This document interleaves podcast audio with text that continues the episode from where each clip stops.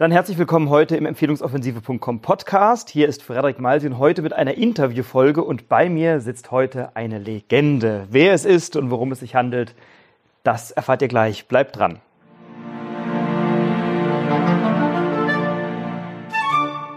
Eine Legende ist angekündigt, eine Legende sitzt hier bei mir oder ich bei ihr in Mastershausen und dieser Ort ist passend wie kein zweiter. Bei mir ist Hermann Scherer, der Speaker Nummer eins in Deutschland. Hallo Hermann. Also, du, hallo.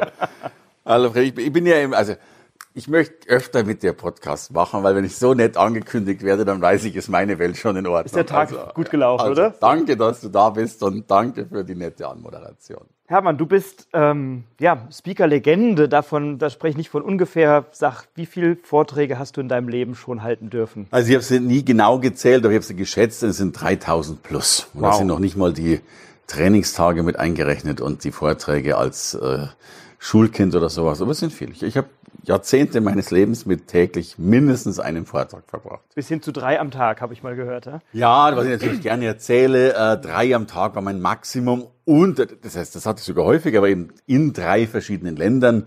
Frühstücksvortrag in Deutschland, mittags in Zürich, abends in Wien. Dann gehst du abends auch wirklich ins Bett und mhm. weißt, was du geschafft hast. Absolut. Jetzt ist ein Speakerleben aufregend, aufreibend. Du bist viel unterwegs. Irgendwann sieht man nur noch Hotels, wacht morgens auf und fragt sich, wo bin ich eigentlich heute? Richtig. Wie hat dir dieser Teil deines Speakerlebens gefallen? Also ich habe ihn geliebt. Mhm. Ja, äh, ich fand das großartig. Meine Frau sagt heute noch, dass ich, wenn ich im Hotel bin, einen wesentlich aufrechteren Gang hätte, als wenn ich zu Hause bin. bin ich mir nicht so sicher, wie gut ich das finden soll ich, ich, ich hatte ja auch drei Jahre lang noch nicht mal ein Zuhause. Also ich habe wirklich nur unterwegs äh, gelebt. Äh, ich habe das gelebt, ich fand das großartig. Ich liebe auch Hotelbetten und, und, und Minibar und hier und da und gucken und was so alles geht. Und also ich fand es toll. Aber es ist natürlich lang nicht so schön, wie sich das manche vorstellen. Äh, man glaubt, man lebt ja nur im Luxus und chattet von A nach B. Reisen kann relativ anstrengend sein, das weißt du, das weiß ich. Äh, manchmal ist man auch ganz froh, einfach dann auf dem Zimmer zu sein. Und, und es ist eine Riesenumstellung, dass du gerade noch 500 jubelnde Menschen hattest und zehn Minuten später allein auf deinem Zimmer liegst und dir die Frage stellst, was machst du da eigentlich? Und das ist genau eine Frage, auf die ich hinaus wollte. Was, was war dein Umgang damit? Ich komme ja ursprünglich aus dem Theaterbereich, bin Schauspieler und da ist es weit verbreitet, dass Schauspieler auf der Bühne gefeiert werden vor Hunderten, manchmal vor Tausenden von Menschen. Ähm, dann fällt der Vorhang und dann sind sie alleine mit sich in der Garderobe, in der Kantine und nicht wenige brauchen dann, um mal runterzukommen nach diesem Glücksgefühl, nach diesem mhm. Hochgefühl, brauchen sie dann mal die eine oder andere Flasche Wein oder ein Schnäpschen und das ist bei manchen ungesund, wenn sie das oft machen. Ah, und ja. da kennen wir beide wahrscheinlich Beispiele, äh, die das nicht so gut verkraften. Was war immer deine Methode, da runterzukommen? Du, es gab ja den schönen, oder gibt immer noch den schönen Spruch, entweder nimmst eine Flasche oder eine Frau ins Bett mit. Äh, mit der Frau habe ich es dann nie so gehabt. Äh, äh, es war dann, wenn es dann überhaupt war, eher die Flasche, keine Frage. Da trinkst du ja mal gern ein Gläschen. Aber tatsächlich, wenn du es nicht dauerhaft machen willst, was ich wirklich auch versucht habe, halt, ich habe dann oft noch weitergearbeitet. Also ich habe dann meine E-Mails gemacht oder hab wieder, ich habe hab 50 Bücher geschrieben mhm. und es klingt auch immer so großartig. Warum sind es 50? Weil mir so oft langweilig war. Mhm. Ja? Und dann weißt du nicht, wohin mit deiner Energie, hast du denn noch Adrenalin oder auch im Warten und im Flieger und dann schreibst du halt ein paar Zeilen und machst das und trinkst natürlich auch mal wieder ein Gläschen Wein. Und die Mischung war es dann wohl auch. Ja. So, also jetzt wissen wir, wie deine Bücher entstanden sind. Großartig. Ja, ja, und, und man braucht, ja klar, also das ist so. Ja. ja. Wenn du, wenn du auf deine lange Speaker-Karriere zurückblickst, ähm, wann waren die Momente, die dich am glücklichsten gemacht haben? Du hast Bücher geschrieben über Glück, Glückskinder. Du, also ich habe ein Buch geschrieben, das tatsächlich den Namen Glück im Titel trägt, aber das Einzige, was es nicht beinhaltet, ist die Thematik mit dem Glück, weil ich davon keine Ahnung habe. Äh, ich habe das auch mal in irgendeinem Kapitel reingeschrieben, so, ähnlich wie äh, Marcel Reich-Ranitzky gesagt hat, äh, ich bin nicht glücklich, ich war es nie gewesen. Ich halte mich für einen relativ unglücklichen Menschen, weil ich habe ein, ein wunderbares Gen, ich bin hoch unzufrieden. Ich kann, und das ist eine wunderbare Geschäftsgelegenheit, ich kann alles sehen und weiß, wie es besser geht und wenn man es noch besser machen kann. Das heißt, ich kann alle Dinge kapitalisieren und sehe, was da noch funktioniert. Hat aber mit Glück wenig zu tun. Mhm. Du, ich, was in, ob man im Speakerleben glücklich werden kann, lässt sich eh nochmal bestreiten. Ähm, natürlich, es gibt ein wahnsinnig tolles Gefühl, wenn du auf der Bühne stehst und auch mal Standing Ovations kriegst. Ich habe die bei weitem nicht immer gekriegt. Aber wenn man dann sowas mal kriegt und die Menschen einen dann sehr, sehr feiern, dann ist das natürlich schön. Aber ich glaube, noch schöner ist es, wenn du so Feedback kriegst. Wenn dann irgendwie, wenn du drei Wochen später eine E-Mail kriegst, so einer schreibt, Mensch, und ich hab dann und wegen dir hab ich. Und mhm. ich habe es in meinen Büchern ganz klar. Also Glückskinder war eins meiner, das war das erfolgreichste Buch überhaupt. Nicht nur was die Zahlen angeht, sondern glaube ich auch was die Wirkung angeht. Und ich krieg heute noch immer wieder E-Mails, wo die Menschen sagen, hey, ich habe das Buch gelesen und deswegen habe ich geheiratet oder nicht geheiratet oder habe dieses oder jenes gemacht. Also und, und dann finde ich es faszinierend und das erlebst du ja auch, welche Macht wir dann doch haben mit unseren Büchern und mit unseren Vorträgen, dass manchmal die Menschen ihr Leben ändern, mhm. weil ein Impuls stattgefunden hat. Und wenn du das dann spürst, dann denkst du, hey, hast du die Welt ein bisschen besser hinterlassen, als du sie vorgefunden hast, um es gleich so ganz pathetisch ausdrücken zu wollen. Na, ich habe hab neulich eine Mail bekommen von einer Dame, die meinen Podcast gehört hat und mit der Frage nach warum und wohin und hat daraufhin eine Beziehung beendet, weil sie gesagt hat, irgendwie passt das nicht mehr zusammen, was wir hier machen. So, ne? Das ist dann. ja, ja. so. Ich, ich habe also ich hab auch mal einen Vortrag gehalten, dann hat, also ich war noch im Auto gesessen auf der Heimfahrt, kriege eine E-Mail von einer Frau. Äh, ich bin nach Hause gefahren, habe meinen Mann getrennt und habe die Scheidung eingereicht. Wow. Und dann, weißt du, dann bin ich mir ja gar nicht sicher, ob das das ist, was du willst. Ich gehe mal davon aus, dass da vorher schon was war und dass der letzte Auslöser war. Aber mir sind tatsächlich die E-Mails, und davon kommen auch glücklicherweise mehrere, mir sind die E-Mails lieber, wo die Menschen heiraten und was ja, Schönes machen, als absolut. wenn sie sich scheiden lassen. Ja, aber ein Vortrag, ein Buch, das bringt ja alles Klarheit ja. oder, es, oder es sorgt für eine Reflexion. Und wenn dann Leute anfangen, über sich nachzudenken, dann geben wir einen Impuls. Die Wirkung ist ja definiert mit Impuls mal Weglänge ist Wirkung. Das heißt, wenn wir einen Impuls geben, maße ich mir nicht an, dass dann schon die Wirkung kommt, da braucht es dann noch den Weg. Ach, du bist dann so schlauer Mann. Das ist großartig. Ja. naja, es ist so. Also ein bisschen Weg dürfen wir ja anschauen. Ja, ja, ja. Und, und manche, glaube ich, haben den Weg schon hinter sich und kommen dann zum Vortrag ja. und kriegen dann den Impuls. Ja, ja, so ist das. Du hast ähm, vor vielen Jahren damit begonnen, und so haben wir uns auch kennengelernt, äh, Speaker auszubilden. Braucht die Welt noch mehr Speaker? Ja, definitiv ja. ja. Also das ist etwas, was ich, äh, wo ich auch sehr, sehr stark umstritten werde. Braucht es die wirklich? Und ich habe mich jetzt sehr intensiv damit beschäftigt. Ja, sie braucht sie. Und ich will zwei Ansätze dazu geben. Deutschland ist noch zu zwei Prozent Landwirtschaft nur, Deutschland ist Automobilland, mhm. dennoch nur zu 20 Prozent Industrie. Mhm. Das heißt, wir sind 78 Prozent in Deutschland reine Dienstleister. Mhm. Ähm, das ist der eine, der erste Hälfte des ersten Punktes. Jetzt kommt noch dazu, die ganze körperliche Arbeit machen schon längst unsere Roboter und Co. Die typisch geistige Arbeit werden immer mehr künstliche Intelligenz machen, bildgebende Verfahren, Arztanalysen, Rechtsanwaltsdinge. Also wir Menschen werden, was die klassische Tätigkeit sein wird, tatsächlich fast arbeitslos werden. Mhm. So.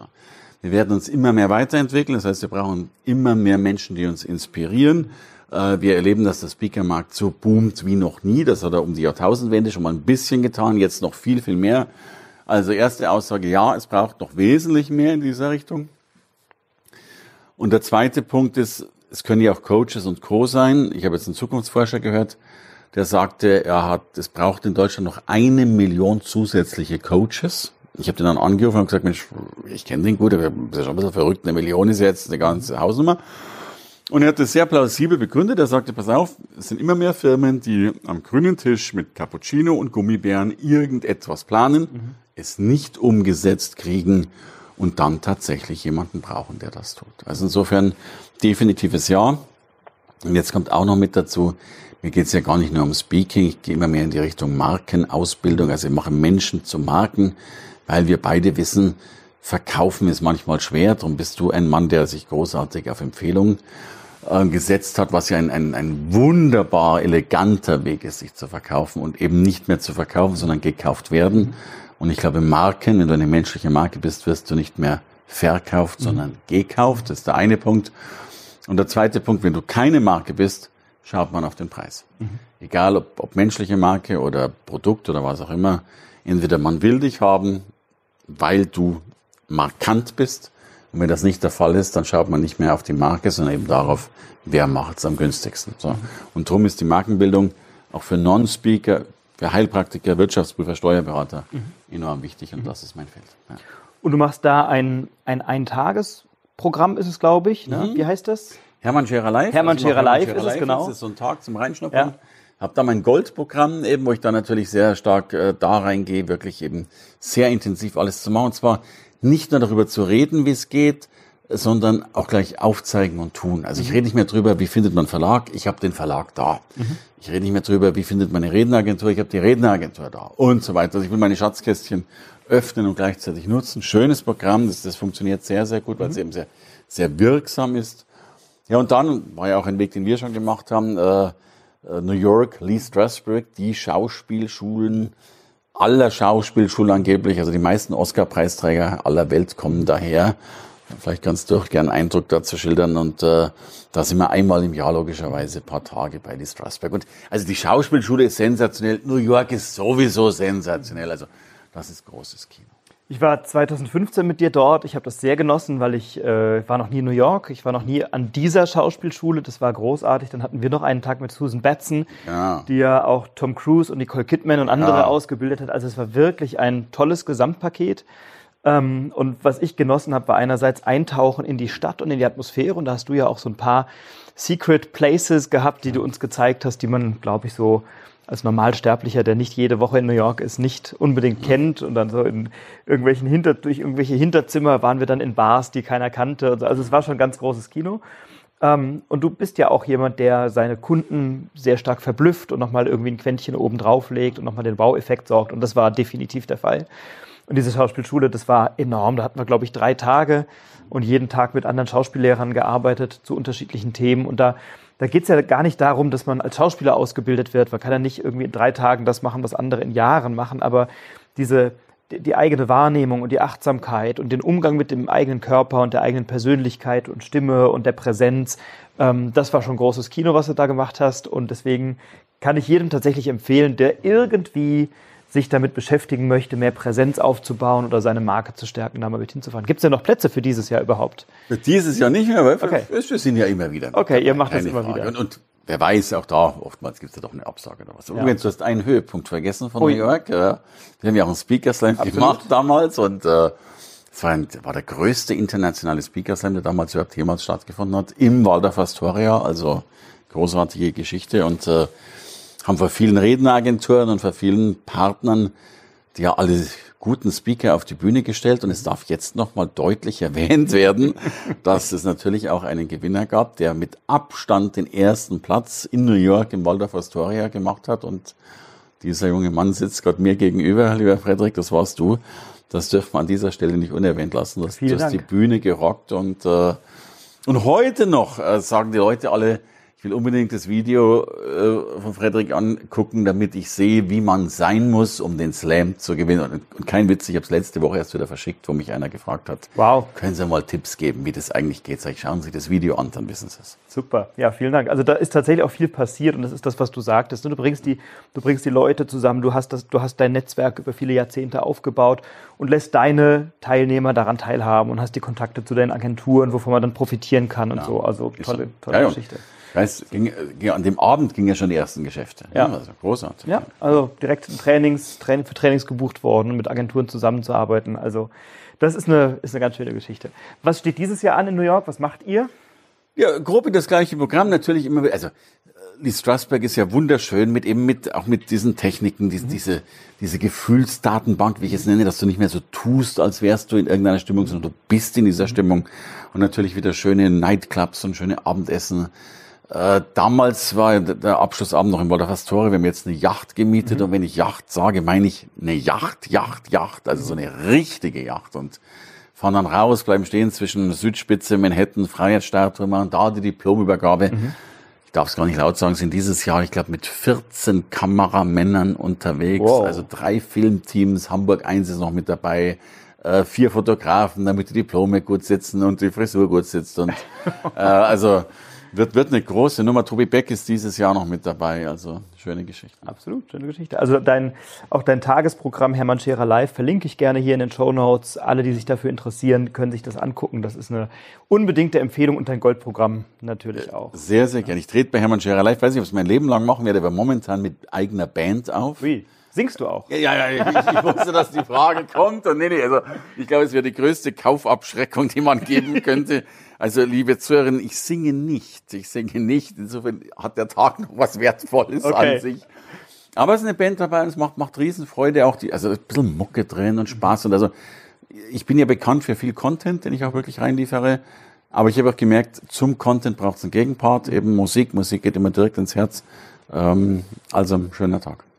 Jetzt hast du dich, wenn ich das so sagen darf und beobachtet habe, in den letzten Jahren ja auch ein bisschen gewandelt. Yes. Ähm, du bist noch stärker online gegangen. Du hast dein Team enorm vergrößert. Wir sitzen hier in Mastershausen in einem, ich würde sagen, Gebäudekomplex, Industriekomplex mit wie vielen Mitarbeitern und wie vielen Räumen. Also du hast wahnsinnig viel gemacht in den letzten Jahren. Ich weiß, vor zwei oder drei Jahren habe ich dich mal angeschrieben und gesagt, Hermann, hast du Lust mal in einen Podcast zu kommen? Und gesagt, ah, Podcast verstehe ich nicht, finde ich irgendwie ja. doof, so. Weil du warst, warst wirklich so ganz stark Offliner, wenn ich ja. das sagen darf, und, voll, hast, voll. und hast jetzt ähm, das Ding komplett gewandelt für dich. Also auch da ein riesen Change-Prozess. Erzähl bitte, was ist da passiert? Du, es ist wirklich so, also ich war ein, ein, jetzt bin ich mal unbescheiden, ein wirklich gebuchter Geheimtipp und war jeden Tag unterwegs, um in Firmen zu reden. Ja. Offline. Klassisches Business, hinfliegen, Rede halten, heimfliegen. Übrigens ein Markt, den viele Speaker heute anstreben wollen und jetzt immer noch gibt, aber den die meisten gar nicht kennen. Mhm. Also die meisten kennen also dieses öffentliche hier, Kongress und Co. Aber der wirkliche Speakermarkt ist im Verborgenen. So, und das habe ich jahrelang gemacht und ich habe tatsächlich, liegt wahrscheinlich in meinem Alter, auch so ein bisschen die ganze Online-Welt versäumt. Podcaster quasseln sie alle rum. Ich darf nicht vergessen, ich war vorher vor 15, 16 Jahren auf einer Tagung, da wurden Podcasts schon vorgestellt. Da sitzt einer vor dem PC und quasselt, wie schrecklich. So, also ich habe zu allem Nein gesagt, zu meinem Leidwesen, habe jetzt äh, äh, Spätschnaller mit Senkrechtstart dann doch gedacht, äh, verdammt nochmal, da, da steckt ja Musik dahinter, mal so ein Digistore-Konto angemeldet und habe dann gemerkt, was da überhaupt an Potenzial drin steckt. Habe jetzt Büroräume angemietet. Ich war vor zwei Jahren noch eine mehr oder weniger One-Man-Show. Äh, jetzt sind wir eine 32-Man-Show. Wir haben jetzt viele Leute eingestellt, weil wir sehen, was da alles geht und machbar ist. Und, und bitte diesen Aufruf darf ich an alle tätigen. Ich glaube, die Menschen haben keine Ahnung, welche große Macht äh, in Social Media, in den neuen Medien drinsteckt, das ist pervers. Ich kenne auch die Zeiten, dass du, also kennt wahrscheinlich keiner unserer Zuhörer, weil die alle so jung sind, aber ich habe noch mit Schober-Adressen gearbeitet. Ja, da hast du Leute angeschrieben, hast die Adressen kaufen müssen, hast keine Anmeldung gekriegt und hast sang- und klanglos dein Seminar storniert. Mhm. Äh, heute ist die Welt eine wesentlich bessere geworden. Das probieren wir gerade aus, das läuft gut ähm, und ich freue mich. Und insofern die Zukunft wird, glaube ich, viel aufregende Dinge mitbringen. Ich, ich bin auch glücklicherweise in dem Alter, ich, ich kann viel, also ich mache viel Blödsinn. Mhm. Die, die Band rechnet sich wirtschaftlich zum Beispiel überhaupt nicht, aber es macht halt Spaß und dann ist es auch gut. Und New York ist auch so eine Nummer, ist halt wunderschön und unser Goldprogramm ist etwas, wo wir viel Blödsinn machen. Ich, ich trete jetzt übrigens teilweise mit Sultane auf. Ich übersetze gleich, Sultane ist ein Priestergewand. Ich mhm. wusste das auch nicht. Es gibt also eine Stelle bei Hermann Scherer Live, da beerdige ich die Zweifel uh. und da sieht man mich dann tatsächlich äh, im Priestergewand. Also, es also, wird ich, keiner, jetzt wird mich fragt, was passiert. Äh, ich bin früher ja nur in Schwarz aufgetreten. Ja? Meine Frau sagte dann, Schwarz macht depressiv. Jetzt habe ich ein schwarzes Priestergewand an. Wenn wir uns das nächste Mal sehen, wahrscheinlich Hawaii-Hemden und Co. ich freue mich drauf. Also ich bin sehr gespannt. Ich werde es mir auch mal anschauen. Also du bist das immer mein Gast. Jetzt bist du stärker online gegangen und online bringt ja auch mit sich, ähm, dass sich Hinz und Kunst zu Wort melden und alles kommentieren und meinen, beurteilen zu können, was passiert. Und wenn man dann Videos sieht von Speaker-Events und dann sieht man die Band und die Leute tanzen oder was auch immer, das hat ja das ist ja einen hochdidaktischen Hintergrund, weil wenn du Leute acht Stunden lang mit Content zuballerst, werden die müde und das Gehirn schläft ein und die Leute auch. Das heißt, zwischendurch mal sich zu bewegen, ein bisschen Sauerstoff reinzulassen, das Gehirn durchzulüften, ist durchaus sinnvoll und notwendig. Aber jetzt gibt es im Internet dann immer welche Leute, die das kommentieren und sagen, ach, das ist ja nur Shishi und er hat ja keine Ahnung, was soll das. Wie gehst du mit Hatern um oder mit äh, Leuten, die dich dann online kritisieren, obwohl sie dich nicht kennen? Du, also erstmal habe ich so wunderbare, gute Freunde wie dich, die dann immer was Nettes drunter schreiben und dann denke ich mir schön, dass es Patrick gibt, dann ist die Welt noch nicht ganz vorbei. Aber das stimmt, ich krieg ganz schön eins um die Ohren manchmal. Ja. Ähm, weil viele mir schreiben, Mensch, Scherer, Sie waren jahrelang so ein seriöser, guter Typ, so ein cooler Typ mit tollem Content und jetzt fangen Sie auch schon an wie alle anderen. Und ganz offen, ich würde es immer noch trennen wollen. Ich habe ja immer noch den guten, coolen Content und bin dann noch gar nicht anders geworden, aber ich mache auch ein bisschen Blödsinn, was ich früher nicht gemacht habe. Mhm. Das stimmt. Ich habe mir das lange überlegt. Ich habe mir erzählt, letztes Jahr war das Jahr, wo ich gesagt habe, ich mache mal allen Blödsinn, den ich nie machen würde, um zu lernen, wie es sich anfühlt. Mhm. Ich finde manche Dinge immer noch blöd. Äh, aber ich bin kundenorientiert. Ich stelle tatsächlich fest, und das ist der Punkt, äh, die Kunden brauchen es halt manchmal. Und, und es ist tatsächlich so, wenn du eben acht Stunden da sitzt und Content und so weiter, dann darf halt auch mal ein bisschen äh, getanzt werden und Co.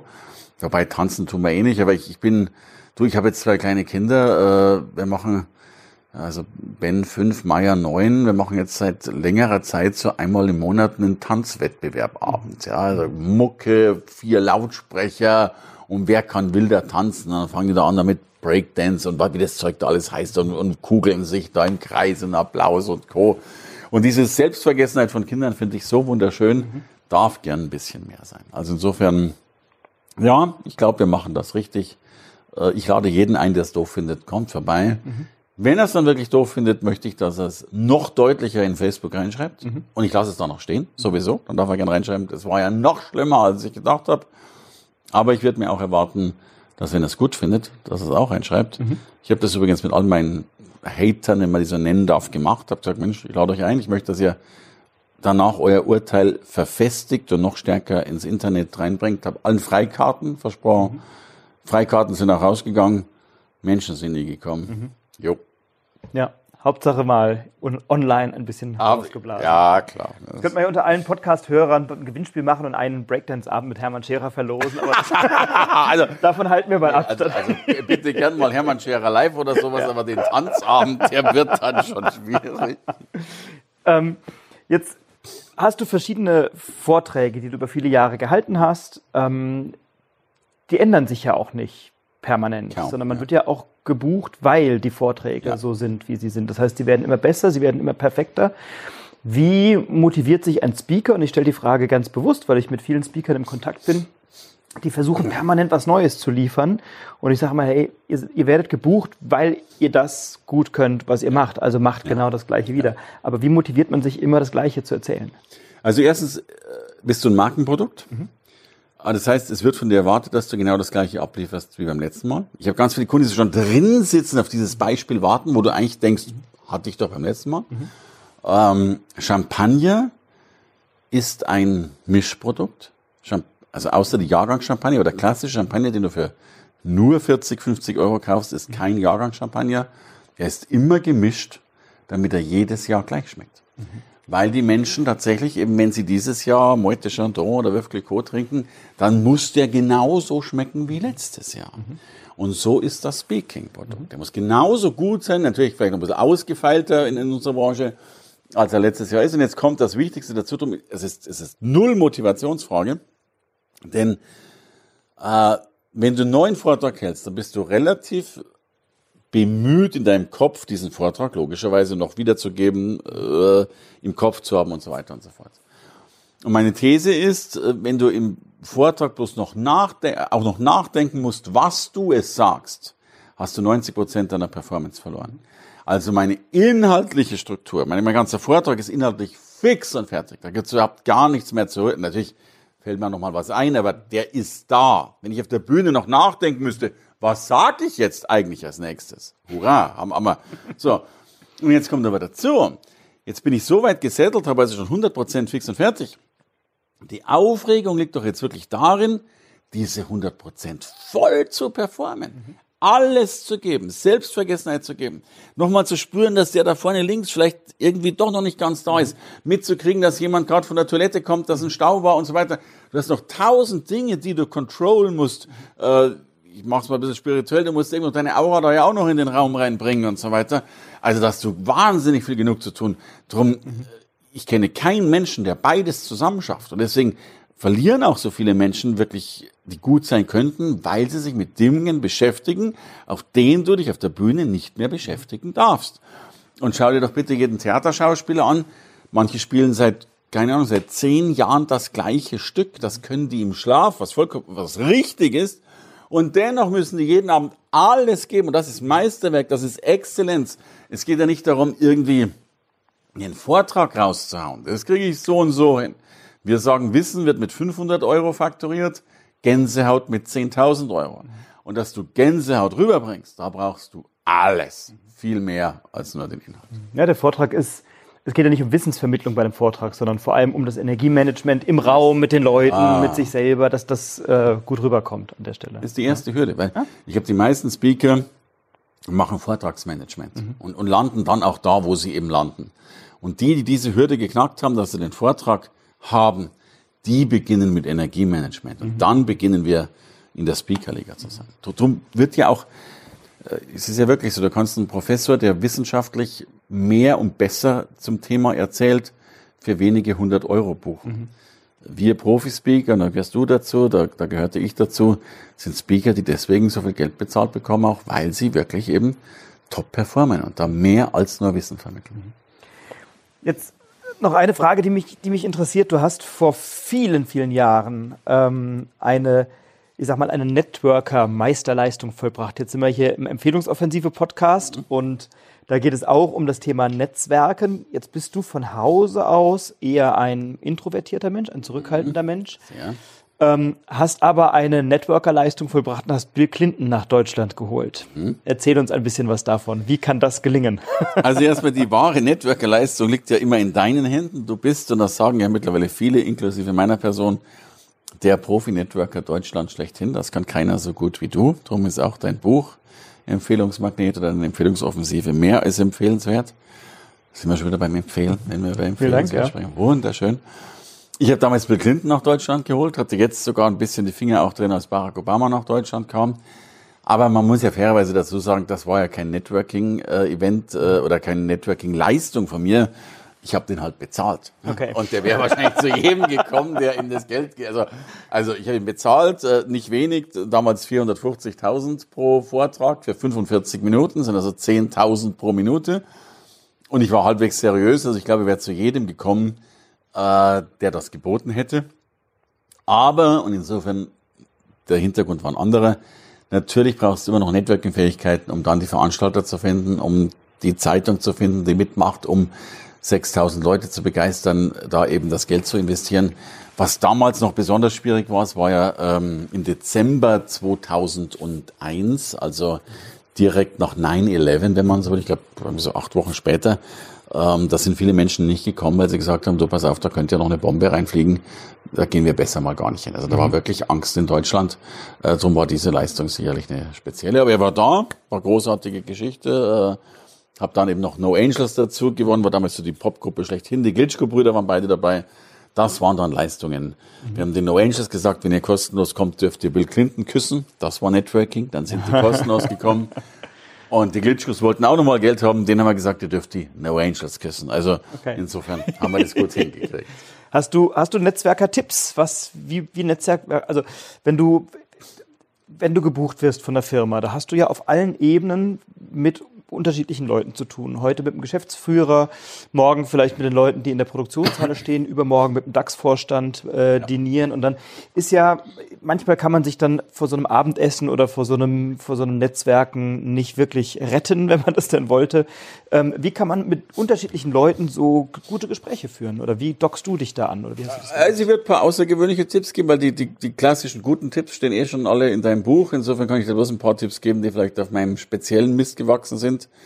Ähm, ich glaube, dass die meisten Menschen erstmal die Zeit nicht richtig einteilen mhm. zum Netzwerken. So ganz banal. Ich habe früher immer meine Technik selber abgebaut nach dem Vortrag und meinen Rechner eingesteckt und meinen Präsenter eingesteckt. Dann war der Vorstand schon um die Ecke. Mhm. So. Also ich habe jetzt immer einen Assistenten dabei, der, der das tut. Und das, das klingt immer lächerlich, wegen, wegen drei Steckern das zu tun, aber diese zehn Sekunden sind oft das Entscheidende. Mhm. Also wirklich das zu tun. Das zweite, mir ist es wichtig, Struktur reinzubringen ins Networking. Da, da bist du der Meister drin, da das zu tun. Und den eigenen Wert zu erkennen. Ich stelle viel zu viele Menschen fest, die tatsächlich mal sagen, wir gehen da mal Networken. Und die sagen zwar Networken, meinen aber Kaffee trinken. Mhm. Weil die halt dann sich irgendwo treffen und irgendwas tun. Und was ich mir seit Jahren angeeignet habe, und, und das hat mein Leben gerettet, ich habe mir eine interne Preisliste angelegt. Also ich habe mir mal aufgeschrieben, was ich eigentlich wert bin und auch unter welchen Umständen ich das Haus verlasse. Mhm. Weil du kriegst ja unheimlich viel so Anfragen und wollen wir nicht mal und können wir nicht mal und so weiter. Wenn ich alle Networking-Anfragen wirklich annehmen würde, wäre mein Jahr schon rum. Mhm. So, ich gehe nur unter bestimmten Bedingungen raus. In der Regel eh nur, wenn ich einen Auftrag habe und so weiter.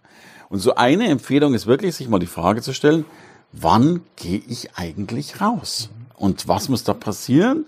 Und welche Parameter kann ich möglicherweise vorher schon festlegen oder checken? äh, damit sich das zumindest höchstwahrscheinlich rentiert, dass ich rausgehe. Äh, wir rennen viel zu oft unüberlegt raus und dann treffen sich zwei Menschen, die darüber jammern, dass der Markt nicht funktioniert und langweilen sich über Themen, die sie beide langweilen und reden über andere Menschen, die sie genauso langweilen und kommen dann zu nichts, außer dass sie feststellen, dass das Leben wirklich dramatisch ist. Die meisten Netzwerktreffen sind in meinen Augen Demotivationsfrust Auskotztreffen. So.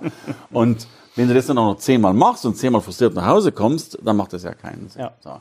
Und diese Struktur zu haben, die halte ich für großartig und ähm, und ich äh, sage immer gerne eine Metapher. Ich glaube, dass uns Menschen zu wenig bewusst ist, dass das ganze Leben ein Tauschgeschäft ist.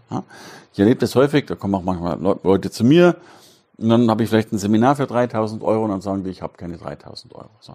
Und dann habe ich dann großen Respekt dafür, wenn jemand krank war, wenn jemand alleinerziehende Mutter ist, wenn jemand frisch aus der Ausbildung ist. Es gibt viele Gründe, warum man keine 3000 Euro haben kann.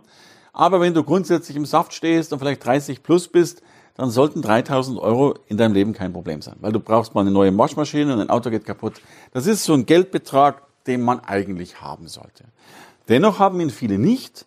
Und jetzt kommt eben diese Metapher und ich sage dann immer, das Leben ist ein Tauschgeschäft. Das Einzige, was du mal tust, ist tauschen. Und Geld ist ja nur ein Abfallprodukt von Tauschen. So. Wenn du eine Stunde mit deinem Sohn was spielst, hast du kein Geld verdient, aber hast in deine Vaterschaft besser investiert. So.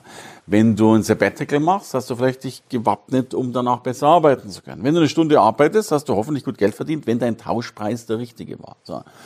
Und wenn du aber eben 30 plus bist und jetzt eben gerade nicht gerade krank, alleinerziehend und so weiter bist und keine 3000 Euro hast, dann darf man feststellen, man hat in seinem Leben bisher schlecht getauscht, sprich schlechte Tauschgeschäfte gemacht. Und ich erlebe wahnsinnig viel, die das eben nicht können. Und das ist für mich auch ein Thema von Networking. Und das gehst du ja so wunderbar strategisch an, äh, dass man eben sowas auch nur macht, um eine Systematik reinzubringen, die ja letztlich zu nichts anderem führt, als die Tauschwahrscheinlichkeit und die Tauschhöhe zu erhöhen. Und wenn die Dinge funktionieren, dann funktioniert es auch im Leben. Und dann sind auch 3000 Euro kein Problem. Und das ist genau das Thema, dass die allermeisten Netzwerken ja völlig falsch angehen und irgendwo hingehen, Kaffee trinken und noch nicht mal ein Ziel sich setzen. Was will ich eigentlich erreichen? Wen will ich kennenlernen? Was sind die Themen? Wie viele neue Kontakte will ich machen? Was habe ich mit denen vor oder so? Das fehlte den allermeisten beim Netzwerken. Ja. So. Viele treffen ja. sich ja noch dazu mit Gleichgesinnten. Ja. Also, wo ich dann sage, die wollen ja eh keinen Auftrag hergeben. Also, ich will gar keinen Namen nennen, ich bin früher mal von, von so einer Vereinigung der, der Trainer eingeladen worden, jeden Montagabend bei dem Treffen dabei zu sein. Jetzt habe ich doch gar keine Zeit dazu. Sagen, ja, man muss so weiterkommen. Ich habe jeden Montagabend einen Auftrag. Ich kann da gar nicht kommen. So. Und selbst wenn ich käme, worüber reden die in der Regel, wie man Aufträge kriegt? Und die kriegst du ja dort nicht. Also, also ich glaube, dass das eigentlich viele scheinbar Netzwerktreffen, äh, Netzwerk-Jammerabende sind. Äh, schrecklich.